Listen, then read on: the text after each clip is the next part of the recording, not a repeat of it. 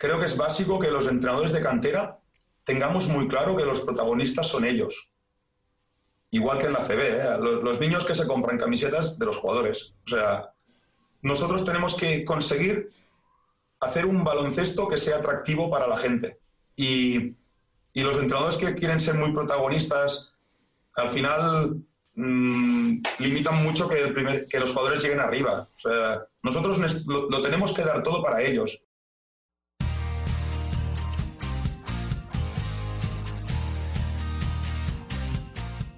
Bienvenido al podcast de Basketball Insights, un programa en el que nos adentraremos en los entresijos del baloncesto y descubriremos los trucos, técnicas y estrategias que los entrenadores de éxito siguen para hacer crecer a sus jugadores y equipos y obtener mejores resultados para que así tú puedas mejorar el rendimiento de los tuyos, sin olvidarnos de sus historias y de las de cualquiera que ayude a hacer más grande el mundo de la canasta cada día, con Millán Cámara y J. Cuspinera.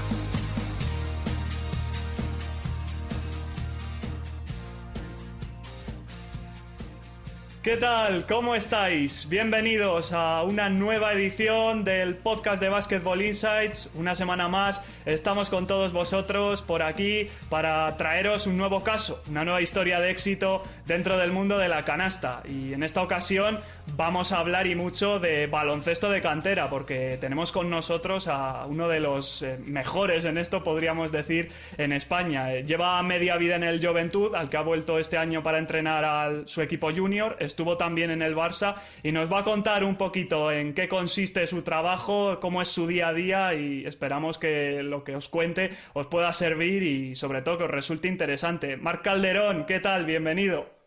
Hola, buenas tardes, gracias. Es un placer tenerte con nosotros. Seguro que va a ser una charla súper interesante. Eh, esperemos que sí, que todos podemos sacar alguna cosa de esta charla. Para empezar, eh, una pregunta fundamental. Eh, ¿Qué entiendes tú por baloncesto? ¿Cómo definirías tu visión de este deporte, lo que te ha dado? Mm, definirlo para mí es, es un estilo de vida. Desde los cuatro años que estoy jugando, después a los 15 años empecé a entrenar y hasta ahora que tengo 38, pues no ha habido ni un año que no le dedique seis o siete días de la semana a, a este deporte. Comentabas además que empezaste súper precoz a entrenar con 15 años. ¿Qué te llevó a, a, a, empezar en esto de los banquillos tan joven?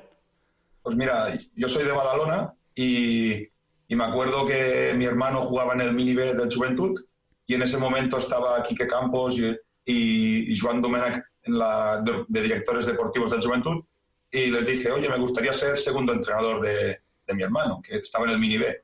Y a partir de aquí empecé ese año de segundo y al año siguiente ya, ya llevaba el premini y a partir de aquí donde estoy ahora. ¿Y qué ventajas e inconvenientes encontraste de empezar tan pronto? Sería una cosa chocante, supongo, no solo para ti, sino en general, ¿no?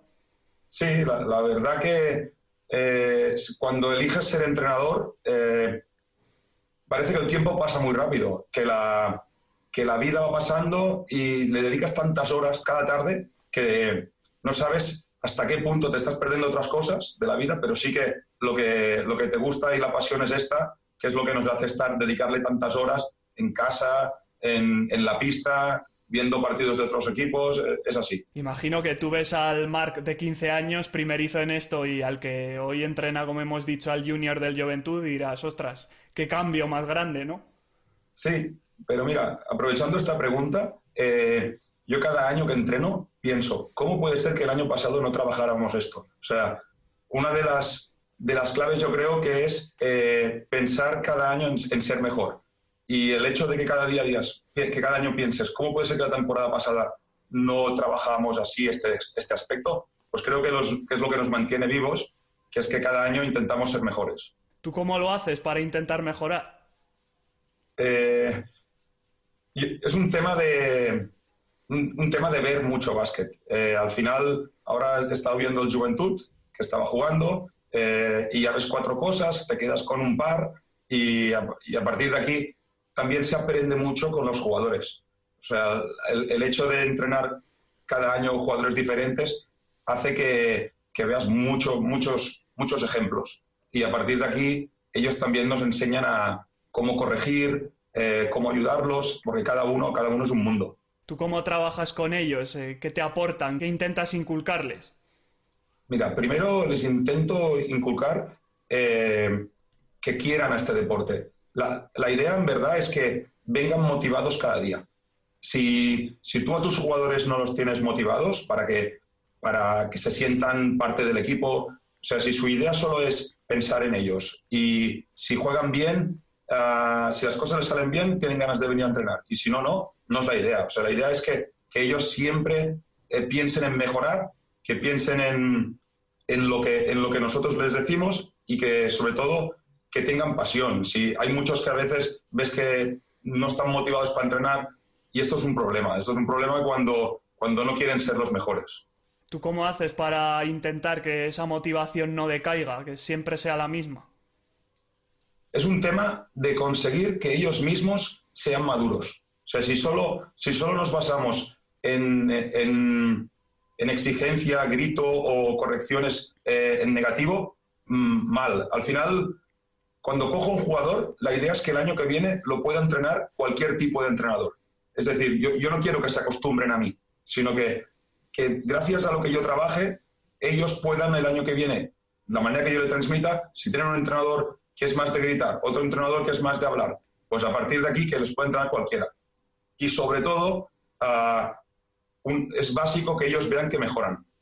Si, tú no les, si nosotros no les enseñamos a mejorar, que sean polivalentes, pues tampoco se motivan. O sea, tú les tienes que marcar unos objetivos. A veces nosotros marcamos tres objetivos a corto plazo, corto medio, y, y esto también les gusta cuando ven un vídeo y ven que están mejorando en algo, pues eso es otra motivación grande todo esto que hablabas eh, incide un poco más en la parte deportiva, en la parte humana, ¿cómo trabajas tú con ellos o qué intentas aportarles? Mira, la, parte humana un poco lo marcan ellos en el sentido de, me he encontrado tantos tan tipos de jugadores diferentes que con unos te puedes comportar de una manera y con otros de otra. Pero sí que es verdad que yo mm, he entrenado jugadores que viven fuera de su casa, eh, que están con, de otros países y siempre os digo lo mismo, yo os voy a exigir el máximo, porque al final si estáis aquí es para, para poder llegar arriba. Pero a la vez también si estás, te pones aquí el hombro por si necesitan hablar y tienen, como es lógico, todos tienen sus problemas y también les tenemos que escuchar. Con esos jugadores eh, que viven fuera de casa, supongo que además el, trato, la relación será todavía más cercana, ¿no? Ellos buscarán mentores al no tener a su gente con ellos. Sí, e, estos jugadores pasan momentos complicados. Ah, imagínate, pues tú mismo, si estuvieras en otro país, sin tu familia, sin tus amigos de siempre, pues es lógico que tengan momentos de bajón. Y sobre todo al principio cuando no hablan ni el idioma. Sea, el idioma ya es otro problema muy grande. Ah, cuando todo esto se va adaptando, pues claro, también hay que tener un poco de paciencia, porque hay jugadores que el primer año no explotan. Y ahora, por ejemplo, en el Juventud, uh, el Juventud o Barça, cualquier equipo de cantera, al final busca jugadores de, de, un perfil determinado que a veces su recorrido es lento, ya que físicamente aún están por hacer y esto aún implica más problemas en este desarrollo. Quizá eh, lo que más nos llama la atención, sobre todo en categorías inferiores, eh, esos jugadores que más destacan, eh, ¿cómo se hace para que ellos no pierdan el norte, aunque lo estén haciendo bien? para que tengan los pies en el suelo? Mira, mm, al, final esto es básico, no dejar que siempre toquen de pies, de pies en el suelo, si no, tenemos un problema. Aquí te diría que no solo somos nosotros los entrenadores, aquí hay un trabajo de mucha gente, también eh, la gente del club, eh, los directores deportivos, sobre todo también su entorno, familia, amigos, representantes. Eh, al final muchas veces ves un jugador y te imaginas por la manera de jugar o de, expresarse, qué entorno es el que le acompaña, que no siempre es el ideal. Yo siempre aconsejo, bueno, consejo no, porque dar consejos a los padres, bastante difícil es ser padre, pero sí que les, les digo que, confíen en los entrenadores y que nos dejen a nosotros este trabajo, porque muchas veces les dan una presión extra o les hacen ver las cosas de otra manera, que hasta que el jugador no es capaz de opinar por sí mismo, influye demasiado. Hablabas de los padres. Eh, ¿Te ha tocado alguna vez lidiar con el típico padre que mm, le exige demasiado a su hijo? En ese caso, ¿cómo, has lidiado con la situación? Porque imagino que, será algo, algo ciertamente comprometido, vamos. A ver, este estoy seguro que es un problema que tienen todos los equipos de cualquier categoría, eh, las presiones extras eh, que les pueden dar los padres. Ejemplos tengo mil, pero sí que te diría que los jugadores que son más felices eh, también mejoran más. O sea, si, si ellos confían en el entrenador, confían en sus compañeros, todo es más fácil. Cuando normalmente la presión externa siempre viene encarada a, tira más, mete más puntos. Eh, si la presión externa es para que trabajen más, perfecto. Pero si es para temas egoístas, eh, al final eh, puede llegar a ser un problema que nos pone a nosotros un poco más difícil nuestro trabajo. En ese caso, ¿qué solución le dais cuando quizá esa presión llega a ser contraproducente? También depende mucho de la edad del jugador, porque yo siempre les digo que hay un día que siempre la familia es lo primero, sin duda. Familia, estudios, básquet, ¿vale? Seguramente por este orden. Eh, pero sí que les, les digo que sus padres Ah, son expertos en muchas cosas, pero quizás en el básquet hay algunas cosas que, puedan decir que se pueden equivocar.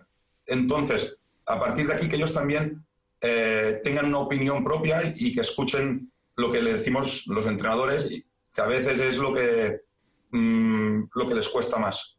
Hablabas también del tema de los estudios, eh, que lo vemos igual mejor o más reflejado en las, típicas películas americanas, ¿no? De la importancia que le dan algunos entrenadores al tema de los estudios. ¿Cómo ponderas tú también esa parte, que es súper importante además a estas edades? Pues mira, los estudios, eh, como te decía lo, del, entorno, también te lo digo en los estudios.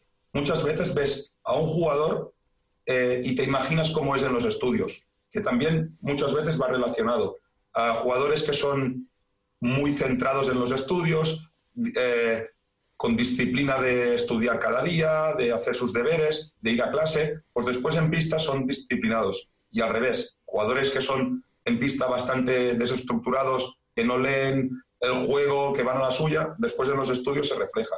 Por eso siempre les decimos que estudien, porque un jugador tiene que cultivar su mente y la manera de cultivarla es en los estudios. Yo me acuerdo, esto lo aprendí mucho también de Aito, eh, que Aito, cuando tenía jóvenes a Ricky o a Rudy, pues ya también les, les, hacía leer libros. y es verdad, el jugador cuanto más cultura tiene, mejor jugador de básquet es y mejor, mejor persona, vaya. Ahora hablaremos un poco de, casos de jugadores a los que todos conocemos con los que has trabajado, pero hablando del tema de los estudios, me venía a la mente Alex Font, con el que trabajaste en el Barça, supongo, y que vi el otro día que había estudiado medicina o que está estudiando medicina. Puede ser un buen caso, ¿no? A, este respecto. La, has clavado. Alex Font, eh, un entorno excelente, una familia, eh, pues una, una muy buena familia, donde un hermano que también, también lo entrené en el Barça, eh, muy, que estudia muy bien, buena gente y es un trabajador incansable. Es un trabajador incansable igual que lo es en los estudios. Por eso yo siempre lo digo, nosotros tenemos mucha responsabilidad, pero en casa las familias tienen mucha responsabilidad y Aleix al final lleva su, su nivel, lo lleva al límite. Él, él llegará a ser el mejor jugador que pueda ser, y la pena es los jugadores que tienen mucho nivel y no llegan a ser el mejor jugador que pueden, que pueden ser debido a temas como este. Volviendo un poco al, inicio de todo, o por así decirlo, al, primer gran jugador mediático al que pudiste entrenar, el caso de Ricky Rubio. Cuéntanos un poco lo que recuerdas de lo que pudiste aprender con él, de cómo fue esa experiencia. A, Ricky lo entrené en infantil y cadete, que Jota también lo disfrutó eh, con la selección. Y eh, es un superdotado, es un superdotado eh, mentalmente y físicamente. O sea, mentalmente él lo lee todo antes que los otros, se anticipa y utiliza su cuerpo también dotado de unas características como sus brazos fuera de lo normal, antes que los otros. Él, él ve las jugadas en defensa, roba tantos balones porque lo ve antes, da tantas asistencias porque lo ve antes. Al final es un jugador con un perfil de, cuando era infantil y cadete, me acuerdo que hacía partidos de 50 y pico de valoración, o sea, cuádruples dobles fácilmente. Y yo jugadores como él, creo que no he visto ninguno. Es un, bueno, te podría decir también Doncic jugando en contra, ¿no? Pero Ricky Rubio, un gran entorno y muy buena persona. Sí, justo te iba a comentar eh, eso que decías de que se le ve muy centrado. Eh, por ejemplo, a Jota le, le, escuché una anécdota en una charla que decía que cuando le entrenó él en la selección casi que, le pidió por favor que, pudiese jugar con sus amigos un verano, ¿no? Porque siempre le ponían a jugar con gente más mayor que él. Claro, eh, esto te lo dice todo. Es que Ricky era un continuo de demostraciones. Yo aún me acuerdo cuando era infantil, antes de empezar un partido, que dijo eh, cuidado con el otro equipo que tiene tres jugadores que son zurdos. Digo, ¿tres jugadores son zurdos? ¿Se ha fijado esto en el calentamiento? O sea, unas cosas que... Y unas unos cuartos de final contra el Madrid, que estaba Pablo Aguilar en cadete. Ese día me acuerdo que hicimos 56 de valoración y él hizo 54. O sea, para que veas qué nivel de... dominaba el juego. Desde luego, cuando uno tiene a sus órdenes a un jugador así, exprime un montón de cosas que luego además puedes aplicar ¿no? a lo largo de, una trayectoria. Sí, sí, lo que pasa que también eh, puedes aplicar, pero también tienes que ver que es anormal. O sea, después está el perfil, digamos, Pau Rivas, que es un jugador que yo me acuerdo que estaba en la Peña también, que lo he visto crecer muchos años, era muy, muy bueno, pero seguía un ritmo de desarrollo totalmente diferente y no quiere decir que a la larga no puedan ser un gran jugador, como se ha demostrado que ahora es un jugador básico en el Barça. Hablabas de Pau Rivas, quería preguntarte también por otros jugadores conocidos con los que coincidiste en la peña, eh, Guillem Vives, Josep Franz, eh, Pere Tomás, eh, Jelinek, eh, Nacho Llobet. Coméntanos alguna cosilla de trabajar con ellos que te llamó la atención, que Empezaré por Guillem Vives y que sirva también a la gente que nos oye y aquí también súmale al Fon. Cuando te, cuando te dan un equipo, a veces te dicen, mira, los principales son este, este y este. ¿Vale? Pues tanto Alex como Guillem Vives no eran, y que también sirva para los jugadores que a veces se creen que no son importantes. Guillem Vives y Alex no eran las apuestas claras del club. Pero jugadores que trabajaban, trabajaban, trabajaban, acaban superando a otros que parece que son mejores, pero que a la larga van para abajo. Entonces, hay, que confiar mucho en todos. O sea, hay que corregir a todos los jugadores. No puedes ir dejando jugadores solo para apostar eh, por los que en teoría son los mejores, porque te llevas sorpresas como esta. Aquí te sumo, es que, mira, eh, de, la, lista que has dicho, te diría, Aleix no era el principal y acabó siendo el máximo dador. Guillem Vives no era el base titular y ahora mira dónde está. Esto en cadete. Nacho Llobet, en junior, eh, había otros jugadores de pivots que tenían que jugar antes que él. Y mira dónde está. Pera Tomás, cuando era cadete, me acuerdo que decían, pero Pera ahora coge muchos rebotes, quizás después nos coge. Pues todos estos, trabajadores incansables y ahora profesionales de, alto nivel. Desde luego, está claro que con trabajo todo se consigue, no solo a nivel de entrenador, sino de jugador. Sí, al final yo les decía siempre, mira, con las horas de entreno no es suficiente. O sea, vamos a entrenar cuatro días a la semana, una hora y media, que es mucho, es mucho trabajo, más el físico, pero tendremos que hacer tecnificación. Y, gracias a los clubes donde han trabajado, siempre hay gente que para trabajar tecnificaciones, eh, entrenadores, y esto les da el plus para llegar a ser un jugador de alto nivel. Tú que además llevas media vida en la peña, eh, que tanto se habla de esa cultura, de esa filosofía del juventud, ¿tú cómo la sientes? Porque después de llevar media vida ahí y con todo esto que me cuentas... Claro, yo, en la peña llevaba 14 años y ahora he estado 8 años en el Barça y ahora he vuelto al Juventud. Y por suerte son, son dos clubes que trabajan la cantera muy bien. De, lo que sí que el Juventud tiene el extra de que el primer equipo eh, está más cerca. O sea, llegar al primer equipo del Barça es muy difícil, porque lógicamente van los mejores jugadores de Europa y en el Juventud necesita que la cantera le dé algunos jugadores en el primer equipo. Y esto seguramente entre los dos clubes es la, diferencia más grande.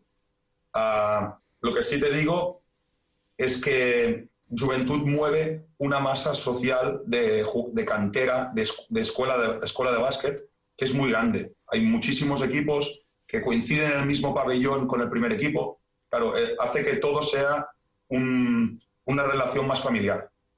Te quería preguntar al respecto del Barça, eh, ¿qué se puede hacer cuando ves que en la cantera se trabaja bien, eh, se producen buenos jugadores, pero eso que comentabas, no se tiene sitio en el primer equipo?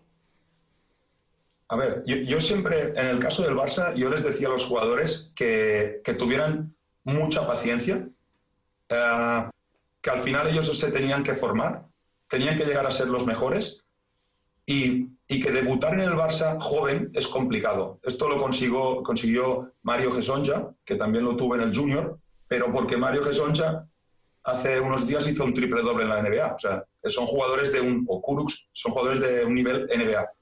Los Alex Font y estos, como muchos otros que había, y que Hackanson, Peno, son jugadores que ahora ya son profesionales, yo les decía que les llegaría Sergi Martínez, por ejemplo, Eric Bill, hay muchos, que, acabarán jugando, Uriol Paulí, acabarán jugando en la CB, acabarán jugando en la CB. Quizás tienen que hacer como Uri, como Uriol Paulí, que se ha ido a Gran Canaria y, y, ¿por qué no Uriol Paulí de aquí dos años puede ser un jugador que esté en el primer equipo del Barça? O sea, yo siempre les decía eso, que, que aprovecharan que tenían unos recursos muy buenos para formarse y que intentaran llegar al máximo, que el Barça quizás era llegar con 25 años. De estos jugadores que has comentado con los que coincidiste en el Barça, eh, llaman especialmente la atención por lo que has dicho de que están en la NBA, eh, Zonja y Kurux. Háblanos un poco de tu experiencia con ellos.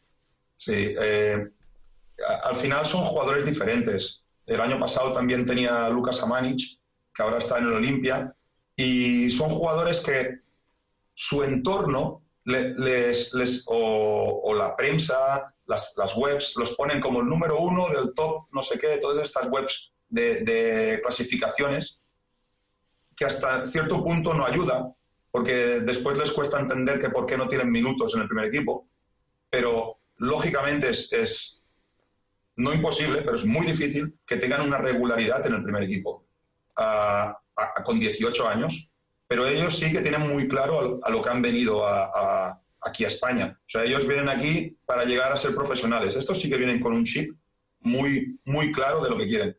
Que a veces hay jugadores españoles nuestros que les tenemos que empujar un poco porque dicen, Mar, pero que yo tengo, tengo que estudiar, eh, no sé si tengo tiempo. Yo siempre les digo, mira, si, es un nivel claro, ¿eh? yo les digo, mira, tú estudias dos carreras, eh, tienes que estudiar mucho en el colegio, pero tienes una oportunidad con el básquet. O sea que al final tienes que dedicarte a las dos cosas. Un, ejemplo sería Nacho Llobet, que Nacho Llobet estudió y mira dónde está también ahora. O sea que se nota mucho el contraste entre esos jugadores que vienen ya con el chip profesional a toda costa y esos a los que dices que hay que ayudarles un poquito. Sí, porque los otros no tienen la cabeza, no dedican un tanto tiempo a los estudios o, extra cosas extradeportivas, porque están solo, solo vienen para esto. Y entonces en algunos de aquí les tienes que empujar un poco para poder llegar a ser profesionales. Con todos estos grandes jugadores a los que has podido entrenar, eh, ¿cuál dirías que es un poco tu receta para pulir a un diamante en bruto del baloncesto? Mm, pregunta es difícil, ¿eh? ¿eh? Porque es que cada uno, cada uno es una historia. Ah, con Ricky es muy fácil, porque al final Ricky eh, solo tienes que trabajar detalles, técnica, táctica, detalles. Mentalmente no hay, no hay nada a trabajar, porque al fin, él con 14 años sube a entrenar con, con el primer equipo y ya se gana el respeto de los seniors, pues imagínate. Entonces, con otros ejemplos que mentalmente no son tan buenos, hay un trabajo también de psicólogo. Hay, un psicólogo, bueno, los entrenadores tenemos que hacer un poco psicólogos, pero también hay gente que se dedica a la psicología, que, con psicólogos que nos ayudan mucho. Mira, la receta, yo para mí es conocer muy bien a la persona del jugador para saber cómo, cómo llegarle a lo más adentro posible. Técnicamente, hacer jugadores polivalentes que no les limiten cuando sean profesionales. Es decir, si mide de 2-10 y puede tirar de 3, que tire de 3 también. Y al revés, jugadores de 2-10 que no pisan la zona, pues obligarlos a pisar la zona. O sea, no sé si me has entendido lo, de que tienen que hacer cuantas más cosas mejor. Y después el sacrificio. Siempre les decimos, que esto es un poco la, lo aprendí de, Aito también, es cuando estás en pista, dalo todo. Si aguantas 20 minutos, o sea, cinco, series de 5 minutos, banquillo, pero que nunca estén en pista, no trabajando 100%, ya sea un contraataque, ya sea un balance defensivo o ya sea un entrenamiento. Eh, es, la, clave es la exigencia. Habrá un poco de todo esto también en las cualidades que tú entiendes que, todo buen entrenador de cantera debe desarrollar, ¿no? Sí, mira, yo, creo que es básico que los entrenadores de cantera tengamos muy claro que los protagonistas son ellos. Igual que en la CB, ¿eh? los, niños que se compran camisetas de los jugadores. O sea, nosotros tenemos que conseguir hacer un baloncesto que sea atractivo para la gente. Y, los entrenadores que quieren ser muy protagonistas, al final mm, limitan mucho que, que los jugadores lleguen arriba. O sea, nosotros lo, tenemos que dar todo para ellos. Yo he tenido directores de cantera muy buenos, muy buenos, tanto en la Peña como en el Barça, que lo tenían muy claro. Cuando alguna vez como entrenador dices, ostras, es que este jugador no funciona, no sabe no sé qué, y te decían, mira, eh, no, no vayas por aquí, o sea, no es un tema de no sabe, no, si está aquí es porque tiene cosas buenas y trabájalo para que mejore lo que le cuesta.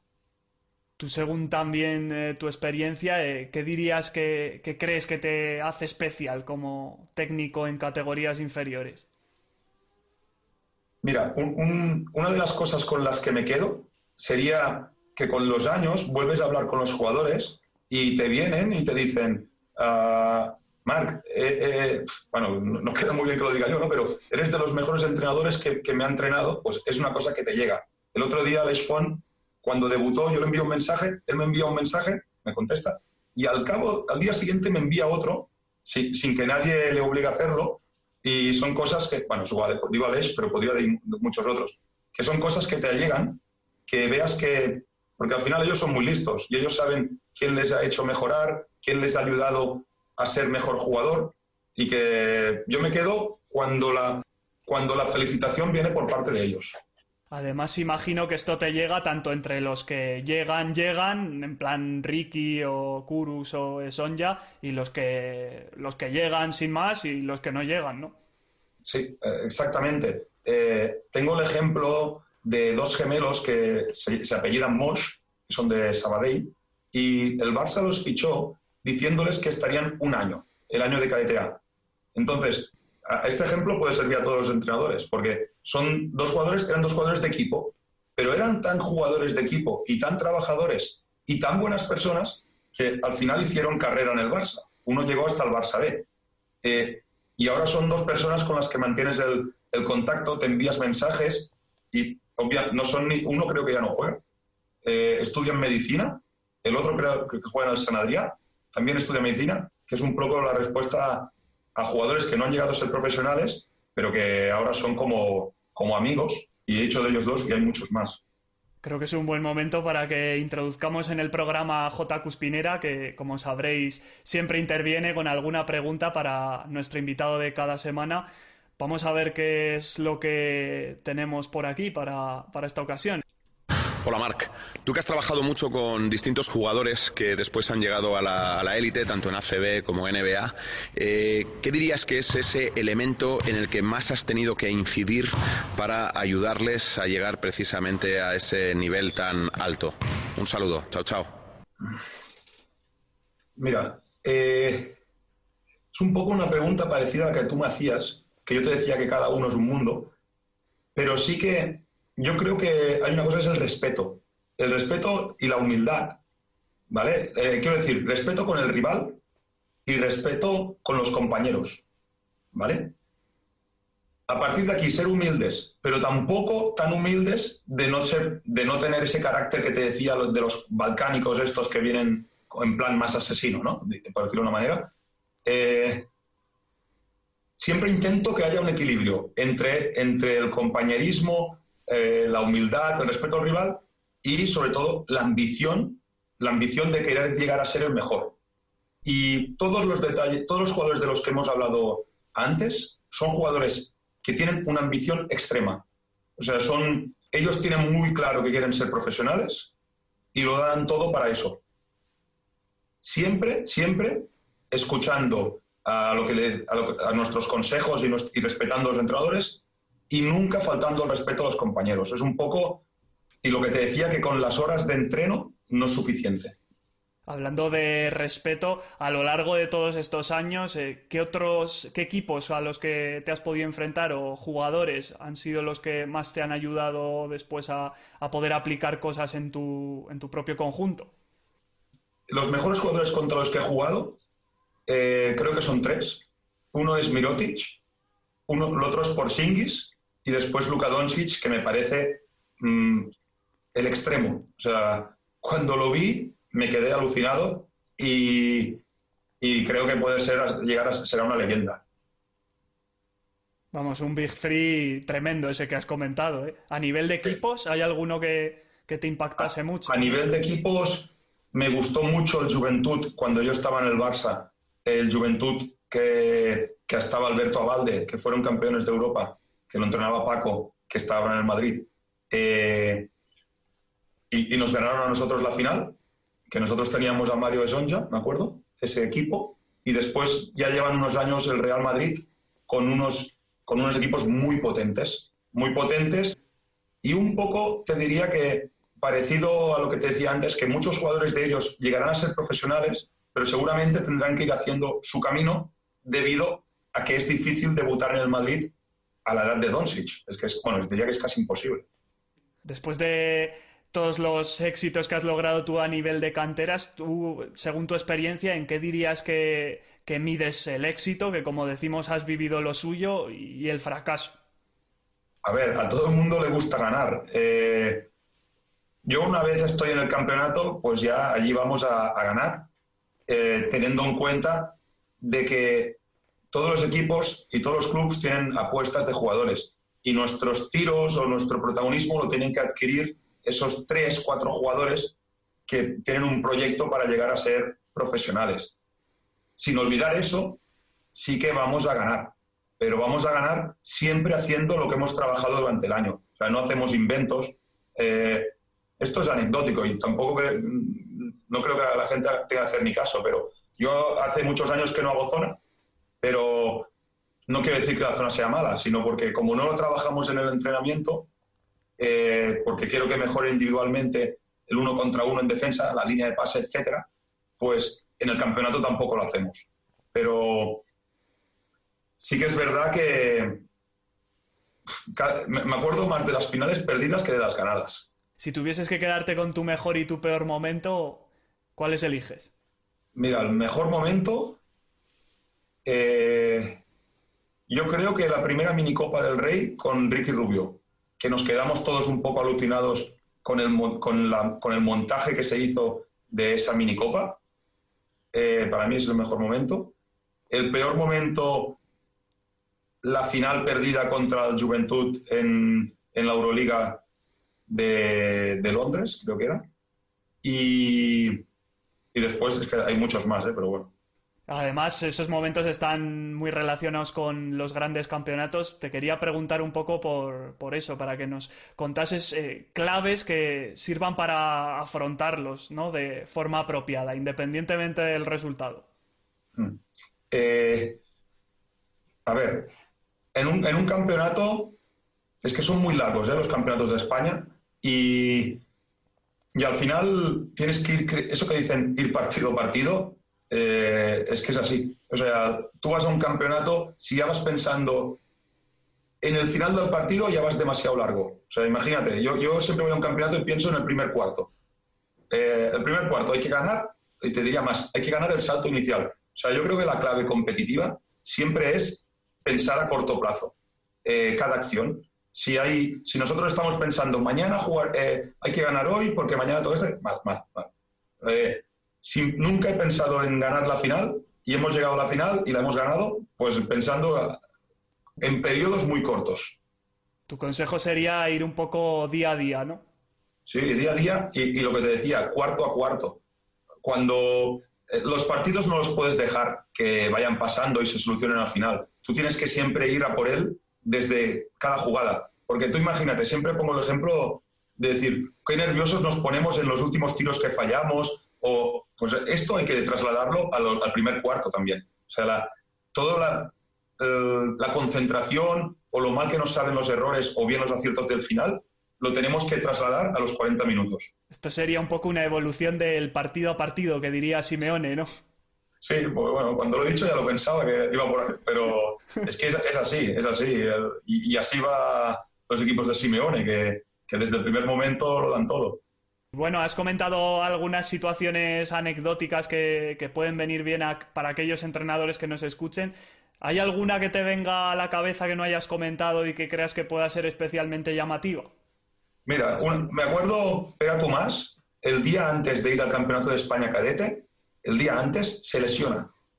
Yo era la primera vez que entrenaba un cadete A. Y entonces esa lesión como se me hizo una montaña, porque ese equipo, pues Ricky y, Pera Tomás tiraban del carro, ¿no? Entonces con eso siempre aprendí que los jugadores lesionados son los más buenos. Todo el mundo que tiene un lesionado dice, usted me falta este. Pues no, fue un error, porque al final te tienes que centrar mucho siempre en lo que tienes en, los jugadores que tienes y cuando hay lesiones, todo, todo el mundo saca un plus, todo el mundo da más y, como entrenador tú te tienes que unir a ese, a ese más y no llorar. Y también aprendí a, que no hay que descartar jugadores porque te llevas sorpresas positivas, que es lo que hemos hablado antes con Guillem, eh, bueno, muchos ejemplos que hemos dado y mira dónde están ahora. Hacer un poco de los contras pros, ¿no? Podría ser. Eso, eso, con los años lo, he ido mejorando. Hace un rato comentabas la importancia de esa mejora continua. ¿Tú en quién te fijas para seguir aprendiendo? ¿Cuáles son tus referentes? Mira, a mí me gusta mucho el entrenador del Juventud, que es Carlos Durán, que coincidí con él en, todos los años que estuve yo en la Peña. Él también estaba en cantera y nos conocemos de hace la tira de años. Y yo creo que es, es un poco el ejemplo de, un entrenador que sabe, sabe llevar a un equipo mm, desde la normalidad, y digo normalidad entre comillas, porque para mí los mejores son los que consiguen que parezca fácil y normal. No los entrenadores que los ves allí preparando mil cosas y en el entreno complicándose la vida. No, yo para mí la simplicidad es el éxito. Eh, tanto del jugador como del entrenador. Porque tú mira lo fácil que juega Doncic, o parece que juega Doncic, y lo eficaz que es. Pues un poco yo diría que Carlas hace lo mismo con el Juventud, que con entrenos 100% de intensidad, de concentración, consigue sacar el máximo. Y después, ya lógicamente te diría Aito, eh, Obradovic, es que hay muchos, Juan Plaza, eh, me dejo, me dejo mil, es que hay, la tira de, de todos se aprende. Al final va todo un poco en relación con el trabajo, ¿no? Porque al final, cuando hay trabajo de por medio, parece hasta fácil, ¿no? Que un entrenador de cantera, como el caso que, el ejemplo que has puesto de Carles, acabe llegando a, ser profesional también.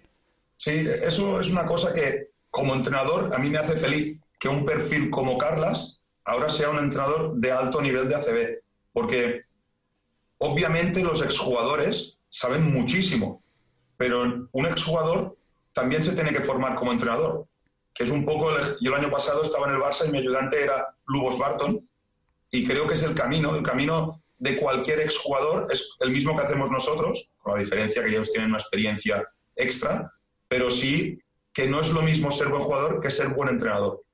Buen entrenador, y también te digo, que no lo había hablado hasta ahora, es hay que saberse poner en el lugar del jugador.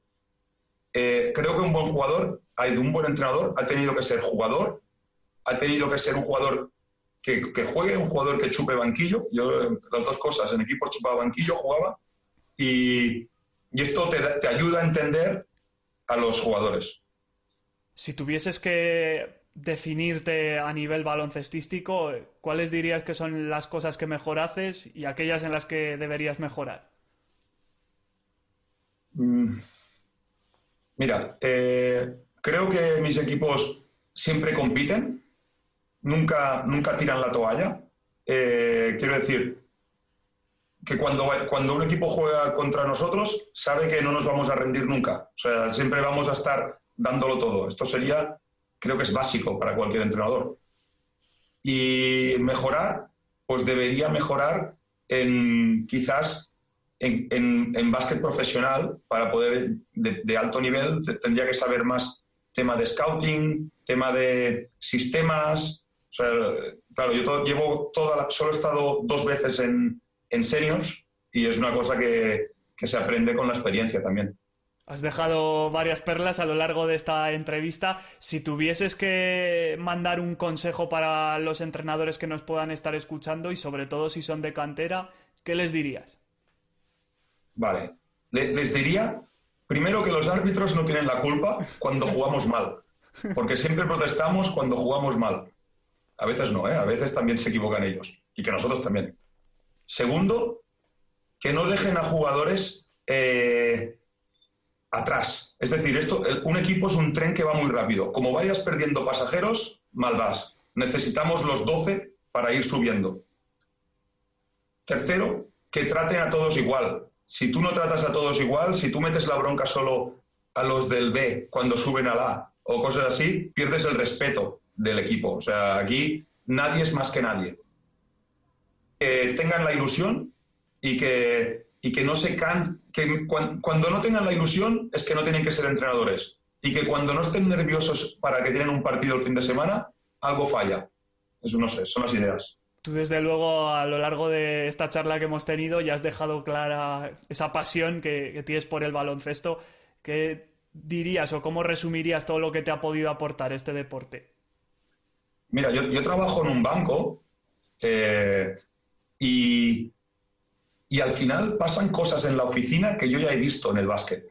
Quiero decir que el básquet a mí me ha dado... Ah, hoy en día el trabajo en equipo es, lo mueve todo, ¿no? Eh, aparte de las tecnologías.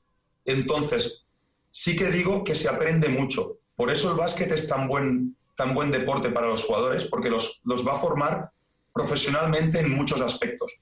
A mí me ha formado eh, como persona y es lo que te decía, me permite ver muchas cosas con una experiencia extra que mis compañeros de trabajo no tienen, por ejemplo. Pues creo que por nuestra parte está todo más que dicho. Ahora es el momento de que si quieres aportar algo más, Marc, lo hagas. Cuéntanos lo que quieras añadir a esta entrevista. Mm, es que me preguntas en directo, ¿eh? Yo no llevo nada preparado. Eh, mira, yo, te diría que, que entre todos tenemos que jugar a un básquet que el público le guste. Lo más peligroso del básquet es que sea aburrido. ¿eh? Ahora, por ejemplo, con las normas del paso cero, yo creo que hemos ganado espectáculo. Todo lo que no sea silbato, parar el juego, eh, eso la gente que ve del público, que no todo el mundo es entendido, lo agradece. Porque que vean tanto silbato o que se para el juego es malo. Y los entrenadores lo que debemos es hacer, yo creo, es jugar para el público. A ver, hay que ganar. Yo, yo claro, es que yo entreno cantera y es mucho, mucho, mucho más fácil decir todo esto, ¿no? pero que no seamos miedosos. ¿Qué le pides tú al, baloncesto de cantera para que sea más importante todavía de, lo que es? ¿O para que mejore? Mm, a, ver, eh, yo le diría a, los equipos que se centren, que no piensen, por ejemplo, hay una cosa que pasa muy a menudo, que es que equipos fichan jugadores de otros clubes Ah, el club potente se come los jugadores, ficha los jugadores buenos de los otros, ¿no? Entonces, yo lo que sí creo que el éxito de los clubs es que tengan una identidad y, que vean eso como un premio. Es decir, al final hay jugadores que tienen que salir de un club para seguir mejorando. Entonces, felicitar, yo, yo desde aquí quiero felicitar, porque siempre he tenido la suerte de estar en la Peña o en el Barça, de evitar a, todos los clubes que dedican tantas horas con menos recursos y, con ese hándicap de que cuando tienen un jugador bueno se los quitan y que lo vean como un éxito. El resumen sería, merece la pena invertir en esto. Eso es, merece la pena y, cuando llegan arriba no es trabajo de una persona, es trabajo de, tantas personas que todo el mundo tiene que ser feliz. Bueno, pues eh, ¿cómo podemos contactar contigo? ¿Cómo podemos localizarte? A ver, yo, estoy en las redes sociales, no, no, escribo mucho, pero sí que las utilizo para estar al día, ¿vale? Y cualquier persona que me ha enviado un mensaje por el Twitter, eh, yo siempre le, he contestado. Y, al, final es eso, la, que, nos, que nos juntemos gente sana, gente que, que no queremos el mal del otro club y, que sobre todo no, no, estemos pensando es que el otro club, el otro club, no, que todo el mundo se preocupe de su club que bastante trabajo tenemos y que nos preocupemos cada uno de formar a, nuestros jugadores. Aquí lo que hay que divulgar es el, buen rollo, ¿no? Que caracteriza un poco al deporte que más nos gusta, a los que estamos aquí y a los que nos escuchan y ven, ¿no? Que es el baloncesto. Mira, en la, NBA nos da ejemplos de esto. El otro día, eh, eh, Doc Rivers pidió un tiempo muerto para que aplaudieran a Nowitzki. Veis a los jugadores de NBA que se cambian la camiseta entre ellos. al final, mmm, tenemos que ir hacia allí. Y tenemos una responsabilidad que es educar a los jugadores para que no los odien los equipos rivales. Que eso también les digo. A alguno le digo, hostia, es que no te aguantará nadie. Eh, y al final hay que formar personas. La, clave es formar personas. El que es bueno, con el trabajo del básquet que le haremos, llegará. Pero hay que formar personas. Pues con esa gran reflexión eh, llegamos ya al final del programa. Marc Calderón, ha sido un placer. La verdad es que ha sido una charla muy interesante. Pues me alegro y el placer ha sido mío. Y a vosotros que nos escucháis y que próximamente espero que nos veáis también, eh, ya sabéis que tendréis disponible el programa en las principales plataformas de podcasting. En YouTube estaremos en algún momento también, en eso confiamos. Y en las redes sociales, en Twitter, yo soy arroba millancb, J es arroba jcuspi y podéis enteraros de toda la actualidad del podcast en arroba Insights. También en Facebook estamos en la página oficial de J. Nada más por nuestra parte. Un abrazo muy fuerte y un saludo para todos y hasta la próxima.